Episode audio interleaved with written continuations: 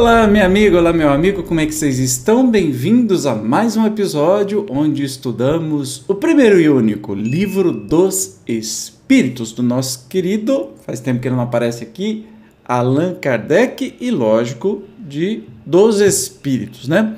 Hoje nós vamos começar um capítulo novo, o décimo segundo, chamado da perfeição moral. Dá uma olhadinha nas coisas que nós vamos conseguir estudar nesse capítulo. Hoje vamos ver perguntas referente às virtudes e os vícios.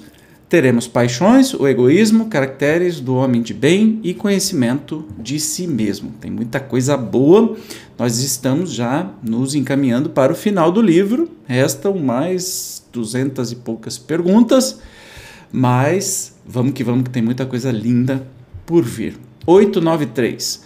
Qual a mais meritória de todas as virtudes? Olha que pergunta interessante. Toda virtude tem seu mérito próprio, porque todas indicam progresso na senda do bem. A virtude sempre que há resistência voluntária ao arrastamento dos maus pendores. A sublimidade da virtude, porém, está no sacrifício do interesse pessoal, pelo bem do próximo, sem pensamento oculto a mais meritória é a que assenta na mais desinteressada caridade. Mais claro, impossível, né? A virtude mais meritória é a caridade, ou seja, o amor ao outro. Pergunta 894. Há pessoas que fazem o bem espontaneamente, sem que precisem vencer quaisquer sentimentos que lhes sejam opostos terão tanto mérito quanto as que se veem na contingência de lutar contra a natureza que lhes é própria e a vencem. Então, assim, tem gente que faz o bem sem dificuldade, tem gente que precisa romper uma barreira enorme, fazer um sacrifício enorme para fazer o bem. Então, a pergunta é: será que esses que têm uma dificuldade muito grande para fazer o bem têm o mesmo mérito, né? Ou aquelas que fazem o bem naturalmente têm o mesmo mérito do que as que, com muita dificuldade, conseguem fazer o bem? Vamos ver a resposta. Só não tem que lutar aqueles em quem já há progresso realizado. Esses lutaram outrora e triunfaram. Por isso é que os bons sentimentos e nenhum esforço lhes custam e suas ações lhes parecem simplíssimas. O bem se lhes tornou um hábito. Devidas lhes são as honras que se costuma tributar a velhos guerreiros que conquistaram seus altos postos. Entendeu? Eu, eu tava, enquanto eu estava falando dessa pergunta, eu estava pensando nessa resposta, né? Só quem faz o bem com facilidade é quem já fez muito bem. Mas a resposta continua, só. Como ainda estáis longe da perfeição, tais exemplos vos espantam pelo contraste com o que tendes à vista e tanto mais os admirais, quanto mais raros são ficais sabendo, porém, que, nos mundos mais adiantados do que o vosso, constitui a regra o que entre vós representa a exceção em todos os pontos desses mundos, o sentimento do bem é espontâneo, porque somente bons espíritos os habitam lá. Uma só intenção maligna seria monstruosa exceção. Eis porque neles os homens são ditosos. O mesmo se dará na terra, quando a humanidade se houver transformado, quando compreender e praticar a caridade na sua verdadeira acepção. Portanto, quanto mais nos esforçarmos, ou seja, não tem mais mérito aquele que tem mais dificuldade de fazer o bem, porque, na verdade, quem tem menos dificuldade em fazer o bem é algo mais natural, é devido à sua própria evolução moral. Então ele consegue mais simplesmente porque fez mais, treinou mais.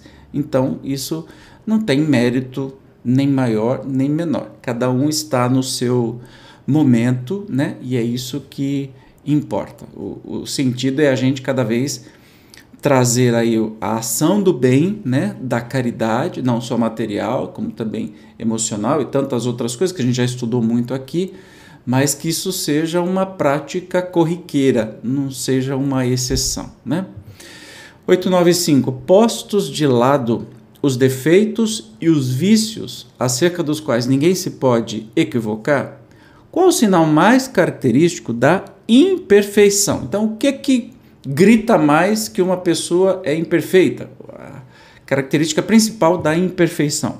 O interesse pessoal frequentemente, as qualidades morais são como, num objeto de cobre, a douradura, que não resiste à pedra de toque. Pode um homem possuir qualidades reais, que levem o mundo a considerá-lo homem de bem, mas essas qualidades, conquanto assinalem um progresso, nem sempre suportam certas provas e às vezes basta que se fira a corda do interesse pessoal para que o fundo fique a descoberto.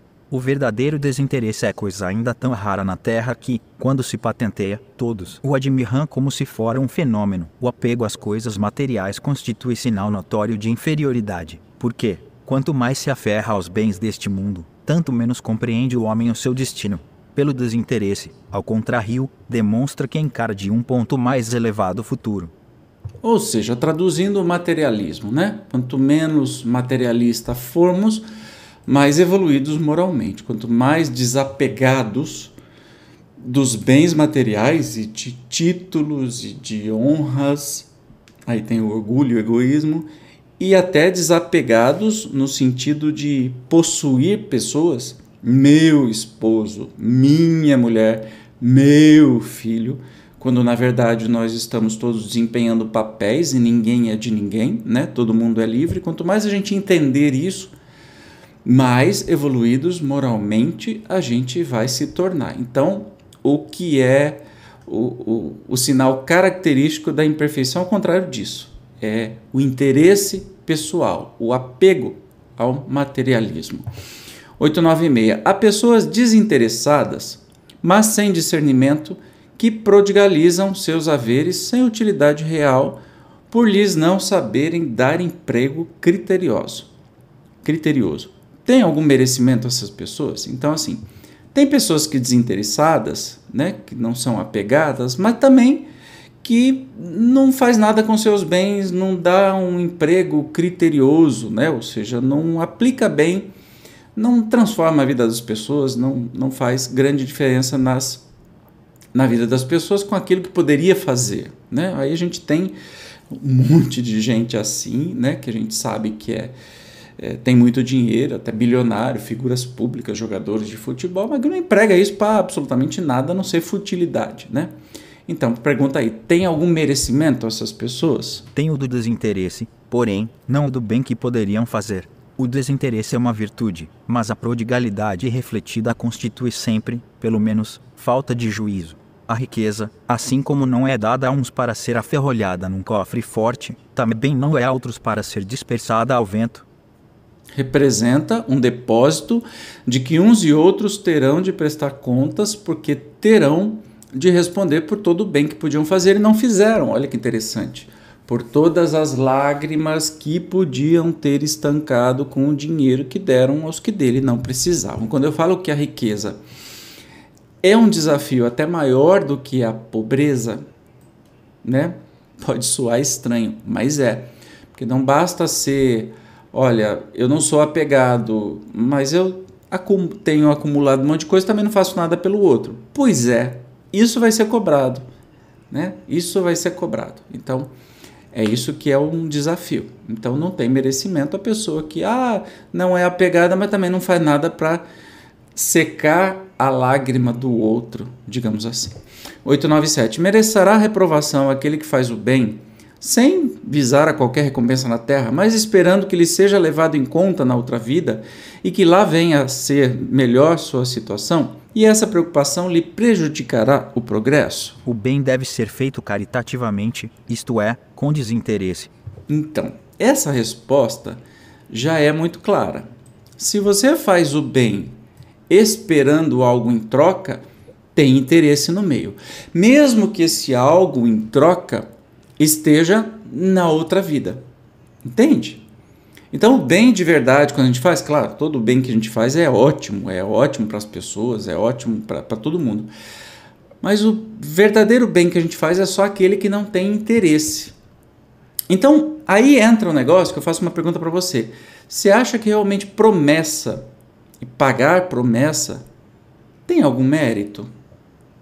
Pare e pensa. Olha, eu vou fazer uma promessa para um santo, para Deus, para olha, se eu conseguir isto, eu faço aquilo. Ora, por que, que você não faz aquilo mesmo sem conseguir isso? Porque aí é uma troca. Qual é o mérito que você vai ter como uma pessoa com o bem que você está fazendo? Qual é este mérito se você está fazendo uma troca? Olha, vou fazer uma promessa que se acontecer eu faço isso, mas se não acontecer eu não faço. Entende? É troca. Isso, isso não pode ser uma coisa é, é, interessante, é desinteressada, né? Não é uma coisa desinteressada, é uma troca. Qual a diferença de você vender o seu trabalho por dinheiro? Olha, eu só te dou isso se você me devolver aquilo. Você está fazendo uma barganha com Deus, com santos, seja lá com quem for. Entende que isso não, não, não faz sentido? Isso não, não conta como, ah, ele é uma pessoa boa porque fez isso? Não. Quem faz promessa e paga a promessa está trocando uma coisa pela outra. Nada demais. Mas o Kardec insiste na pergunta. Contudo, todos alimentam o desejo muito natural para de progredir, para forrar-se a penosa condição dessa vida. Os próprios espíritos nos ensinam a praticar o bem com esse objetivo. Será então um mal pensarmos que, praticando o bem, podemos esperar coisa melhor do que temos na terra?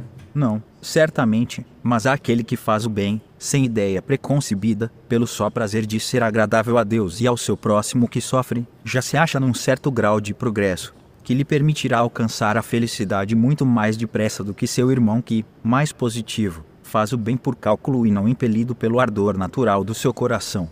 Então, ok, fez o bem, é claro que isso conta positivamente para a pessoa, mas quem faz o bem sem interesse chega mais rápido na felicidade, no mundo feliz, enfim, a sua evolução moral é muito mais rápida. Entende? Então é isso. Mas tem uma outra subpergunta. Não haverá aqui uma distinção a estabelecer-se entre o bem que podemos fazer ao nosso próximo e o cuidado que pomos em corrigir-nos dos nossos defeitos?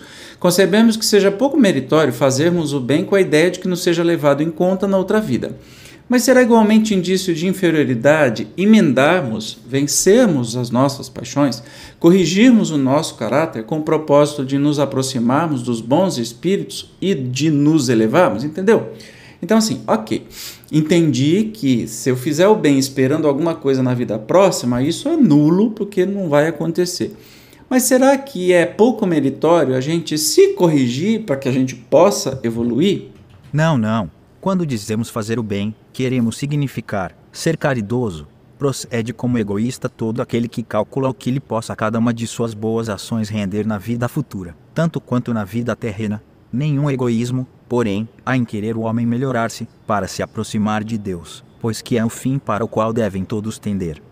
Tá vendo que é uma coisa é uma coisa, outra coisa é outra coisa, né? Então assim, não, não, são dois não, não é um só. Não, não, não confunda isso né? Você fazer o bem esperando alguma coisa em, em troca ou você se corrigir e se melhorar para estar cada vez mais próximo de Deus. Isso não é egoísmo, é o contrário de egoísmo. Tentar ser uma pessoa melhor é não é egoístico isso, né? Esse é o nosso caminho. Esse é o nosso futuro. Então, claro que não tem nada a ver uma coisa com a outra. 898 sendo a vida corpórea apenas uma estada temporária neste mundo e devendo o futuro constituir objeto da nossa principal preocupação, será útil nos esforçarmos, nos esforcemos por adquirir conhecimentos científicos que só digam respeito às coisas e às necessidades materiais? Sem dúvida. Primeiramente, isso vos põe em condições de auxiliar os vossos irmãos. Depois, o vosso espírito subirá mais depressa, se já houver progredido em inteligência. Nos intervalos das encarnações, aprendereis numa hora o que na Terra vos exigiria anos de aprendizado. Nenhum conhecimento é inútil, todos mais ou menos contribuem para o progresso, porque o espírito, para ser perfeito, tem que saber tudo, e porque, cumprindo que o progresso se efetue em todos os sentidos. Todas as ideias adquiridas ajudam o desenvolvimento do espírito. Então, assim, de maneira alguma é nula, nulo o esforço da gente adquirir conhecimento científico, mesmo que seja conhecimento científico apenas para a vida material. É quase uma redundância isso, né? Mas por quê? No, no, no período que a gente está na vida espiritual, conforme eles estão dizendo, a gente aprende muito rápido essas coisas, mas aqui na Terra a gente demora mais. Só que toda vez que a gente investe para é, evoluir de, em inteligência, é, em conhecimentos é, científicos, para trazer evolução para o planeta inteiro, ou seja, evolução para o outro também. Isso significa que moralmente. Por exemplo, os cientistas que estudaram pra caramba, se mataram pra caramba e desenvolveram a vacina da Covid, por exemplo. Ah, foi um objetivo material para desenvolver, eh, tem dinheiro envolvido, etc e tal, mas olha o bem que eles trouxeram para o planeta inteiro. Portanto, isso não pode ser nulo. Isso é maravilhoso. E os espíritos aqui é, reafirmam isso. 899. Qual o mais culpado de dois homens ricos que empregam exclusivamente em gozos pessoais suas riquezas, tendo um nascido na opulência e desconhecido sempre a necessidade, devendo o outro ao seu trabalho e os bens que possui? Então, assim, qual o mais culpado de dois homens ricos? Um que nasceu rico e o outro que ficou rico por causa do seu trabalho. Tem o mais culpado? Aquele que conheceu os sofrimentos, porque sabe o que é sofrer a dor, a que nenhum alívio procura dar, ele a conhece, porém, como frequentemente sucede, já dela se não lembra. Nós estamos falando dos novos ricos, né? Então, assim, se tem um mais culpado na história, é, culpado é uma palavra assim, mas tem um com mais responsabilidade é aquele que nasceu da pobreza, ficou rico e aí emprega sua riqueza só para suas necessidades pessoais, sabe das necessidades que as pessoas passam, né? Porque passou essa necessidade, quando tem a oportunidade, ficou rico, é, age como aquele que nasceu na riqueza. Porque aquele que nasceu na riqueza nunca conheceu necessidade nenhuma, nem sabe disso. Então, aquele que enriqueceu e não faz nada pelo seu, seu outro, pelo seu irmão, mesmo passando pelas necessidades, é mais culpado, é mais egoísta ainda.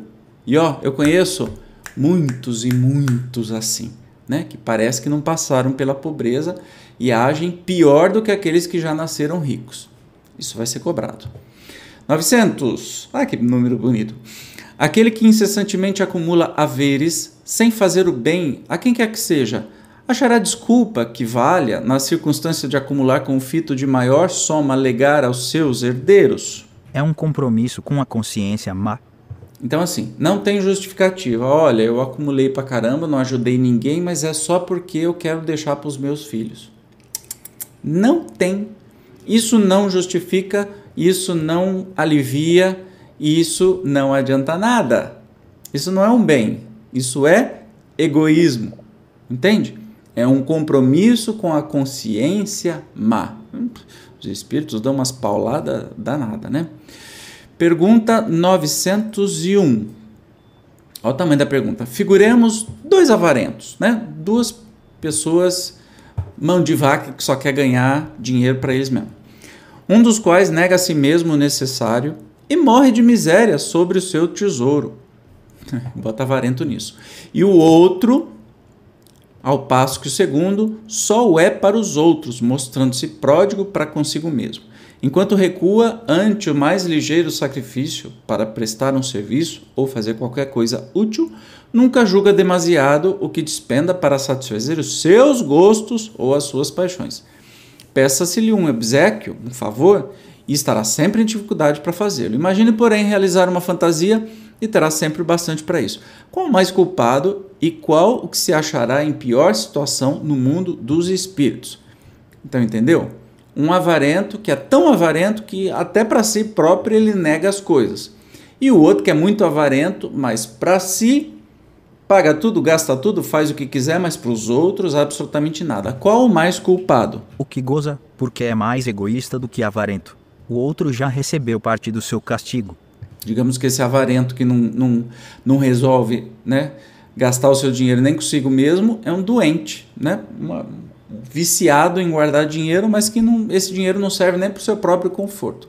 Então, claro que o egoísta, aquele que gasta consigo, mas fecha a mão com os outros, é o mais culpado, o mais responsabilizado. 902. Será reprovável que cobicemos a riqueza quando nos anime o desejo de fazer o bem? Então, assim, será que é ruim a gente querer ficar rico com o desejo de fazer o bem? Tal sentimento é, não há dúvida, louvável, quando por uma será sempre bastante desinteressado esse desejo, não ocultará nenhum intuito de ordem pessoal. Não será de fazer o bem a si mesmo, em primeiro lugar, que cogita aquele em quem tal desejo se manifesta. Nem os espíritos acreditam nessa conversa, né? Olha, eu quero. Você vê isso em todas as entrevistas, quando tem a Mega da Virada, por exemplo, todo mundo, quase todo mundo fala assim: não, porque eu quero ficar rico para ganhar, para ajudar minha família, para ajudar minha comunidade. E de repente, se ganha, não ajuda coisa nenhuma. Então, assim, até os espíritos estão dizendo assim: ok, se você quer ficar rico para ajudar o outro, é louvável, só que será? Será mesmo que é isso? Os espíritos nos conhecem muito, muito bem e duvidam que esse é realmente o propósito de quem quer ficar rico de verdade. Eu posso ajudar, ajudar os outros ou vou ter uma vida é, de luxo, né? Então, assim, fica aí o, a observação dos espíritos. 903. Incorre em culpa o homem por estudar os defeitos alheios? É culpado o homem que fica estudando o defeito dos outros? Incorrerá em grande culpa, se o fizer para os criticar e divulgar, porque será faltar com a caridade. Se o fizer para tirar daí proveito, para evitá-los, tal estudo poderá ser-lhe de alguma utilidade. Importa, porém, não esquecer que a indulgência para com os defeitos de outrem é uma das virtudes contidas na caridade. Antes de censurardes as imperfeições dos outros, vede-se de vós não poderão dizer o mesmo. Tratai, pois, de possuir as qualidades opostas aos defeitos que criticais no vosso semelhante, esse o meio de vos tornar de superiores a ele. Se lhe censurais o ser avaro, sede generosos, se o ser orgulhoso, sede humildes e modestos, se o ser áspero, sede brandos, se o proceder com pequenez, sede grandes em todas as vossas ações. Numa palavra, fazei por maneira que se não vos possam aplicar estas palavras de Jesus, vê o argueiro no olho do seu vizinho e não vê a trave no seu próprio. Então, a questão de estudar os defeitos alheios, ou seja, apontar o defeito dos outros, é com qual objetivo? É só para humilhar a pessoa ou é para, de alguma maneira, modificar as coisas para uma melhoria coletiva? O exemplo, uma coisa é eu falar dos defeitos da minha vizinha. Porque minha vizinha é fofoqueira, porque minha vizinha faz isso, porque olha como é avarenta, porque olha que eu não sei o que, e estou falando e cuspindo veneno. Isso é reprovável. Outra coisa é você, em sendo, por exemplo, funcionário de uma prefeitura, ver que o prefeito está roubando, desviando recurso, ou tal servidor está desviando recurso, você vai procurar o Ministério Público, sei lá como é que chama, para denunciar, ou seja, está tá revelando estes defeitos. Para que, que é? Para vingança? Não. Para corrigir um comportamento pelo que deve ser correto em benefício de uma maioria. Entende a diferença? Então, isso ok, beleza, mas só para é, detonar com a pessoa, não. Então, se a gente está vendo defeito do outro, que a gente procure corrigir em nós mesmos estes defeitos. E na melhor dos casos, você procura a pessoa para dizer assim, olha, está fazendo isso, isso, isso, eu não acho. Não falar para o vizinho ou para o outro, botar na, no Facebook, por exemplo, e revelar isso, né? Isso é péssimo, isso não é benevolência, entende? A subpergunta, como em tal caso julgar da pureza das intenções e da sinceridade de um escritor. Nem sempre é nisso utilidade. Se ele escrever boas coisas, aproveitai-as. Se proceder mal, é uma questão de consciência que lhe diz respeito, exclusivamente. Ademais, se o escritor tem empenho em provar a sua sinceridade, apoie o que disser nos exemplos que dê. Quando eu falo do escritor, entenda-se aí também eh, redes sociais, vídeo, e etc e tal, né? Dá tudo na mesma. 905. Alguns autores han publicado belíssimas obras de grande moral que auxiliam o progresso da humanidade, das quais, porém, nenhum proveito tiraram eles. Lhe será levado em conta como espíritos o bem a que suas obras hajam dado lugar? Então, assim, pessoas, autores, escritores que escreveram obras que é, trazem aí a evolução da humanidade, a evolução das pessoas e não lucraram com isso. Se isso é levado em conta a eles como espíritos. A moral sem as ações é o mesmo que a semente sem o trabalho. De que vos serve a semente, se não a fazieis dar frutos que vos alimentem? Grave é a culpa desses homens, porque dispunham de inteligência para compreender, não praticando as máximas que ofereciam aos outros, renunciaram a colher-lhes os frutos. Então, assim, é sem ação, né? Então, a moral sem ação é a mesmo que a semente sem o trabalho. Não tiram proveitos é, do que fizeram, não, não fazem isso frutificar. 906. Será passível de censura o homem por ter consciência do bem que faz e por confessá-lo a si mesmos? Si mesmo, né? Pois que pode ter consciência do mal que pratica, do bem igualmente deve tê-la, a fim de saber se andou bem ou mal, pesando todos os seus atos na balança da lei de Deus e, sobretudo, na da lei de justiça, amor e caridade, é que poderá dizer a si mesmo se suas obras são boas ou más, que as poderá aprovar ou desaprovar não se lhe pode, portanto, censurar que reconheça haver triunfado dos maus pendores e que se sinta satisfeito, desde que de tal não se dessa, porque então cairia noutra falta. Então, assim, você entendeu a pergunta, né? Será que o homem que reconhece o bem que consegue fazer, é, tendo consciência disso, falando para si mesmo, é a gente é, isso é ruim? Não, não é ruim. Porque o tempo todo a gente está é pesando o que, que a gente faz de bom, o que, que a gente faz de ruim, e isso faz parte da nossa evolução é, como pessoa. Então, censura nenhuma sobre isso, ok? No próximo episódio, nós vamos falar sobre paixões. Eu, como sempre, agradeço a sua carinhosa presença e te espero para o nosso próximo encontro. Até lá, tchau!